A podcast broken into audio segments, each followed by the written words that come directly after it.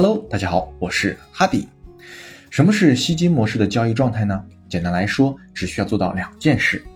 一，心无旁骛，完全专注在你自己交易的这件事上。像日常生活中，什么领导穿小鞋了，物业不干人事了，谁和谁又分手了，街上有两个人吵架了，哪个明星又上热搜了，社会中又出现什么事件、什么门了，这些乱七八糟的事，通通不要管，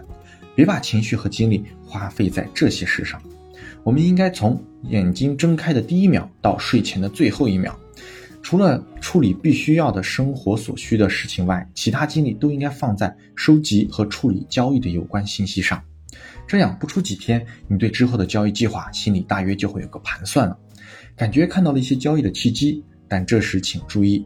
不要去试图尝试什么你还并不熟悉的操盘技巧，不要企图想着一定要拿到最好的位置，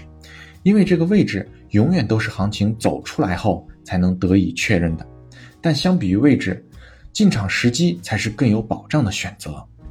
还需要注意的是，当走势有利于你的时候，不要拿所有的利润去冒险，去贪图计划以外的利润；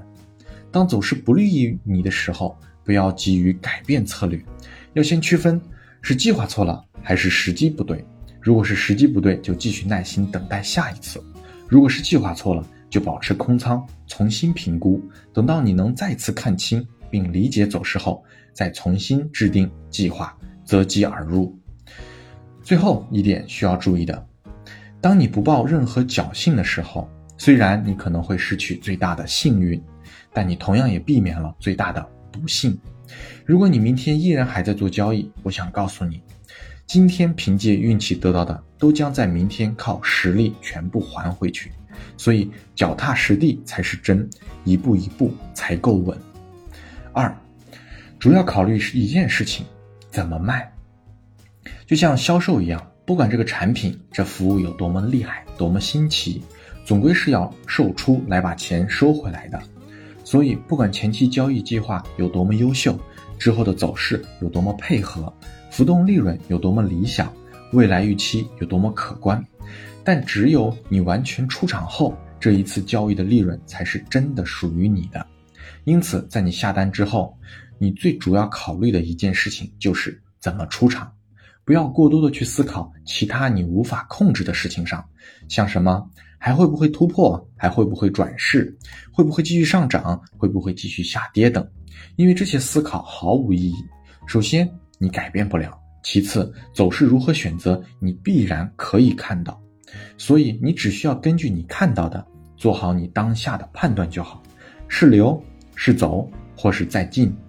不要过多，太过复杂，因为复杂容易错过最佳操作的时间，还容易出现一些失误。毕竟越复杂的事情也越不容易掌握和操作，你认为呢？所以我比较推荐先从熟悉的和比较简单的方式来开始。那在这么多方法中，什么方法是简单的呢？又该如何选择呢？首先，你能很快的理解它的逻辑和操作的方法；其次，能够提供让你舒服的交易节奏；最后，符合你对盈亏比例的接受程度和预期收益的期待。如果可以的话，再找一位和你方法相似的行业佼佼者，观察他，模仿他，拆解他。最后坚定不移的去执行吧，然后在交易的过程中，你会出现一些问题和对方法的质疑，在这某种特定的走势中，这个方法会变得很不理想。但你要知道，这种情况，不管你是谁，你用何种方法，你都会碰到这种事情。所以不要碰到一些问题就开始质疑你的伙伴，这些都是需要你去面对和解决的。不管任何事情的发生。都有三种以上的解决方法，解决问题就好了，并不复杂。所以在你还没有开始盈利的时候，一定不是方法的问题，而是你有没有去解决问题。困难是有限的，解决方法是无限的。最后总结一下这个吸金模式的交易状态：一、心无旁骛，完全专注在你自己交易的这件事上；二、主要考虑一件事，怎么卖。希望能对你有所帮助。乾坤未定，你我皆为黑马。我是哈迪，谢谢。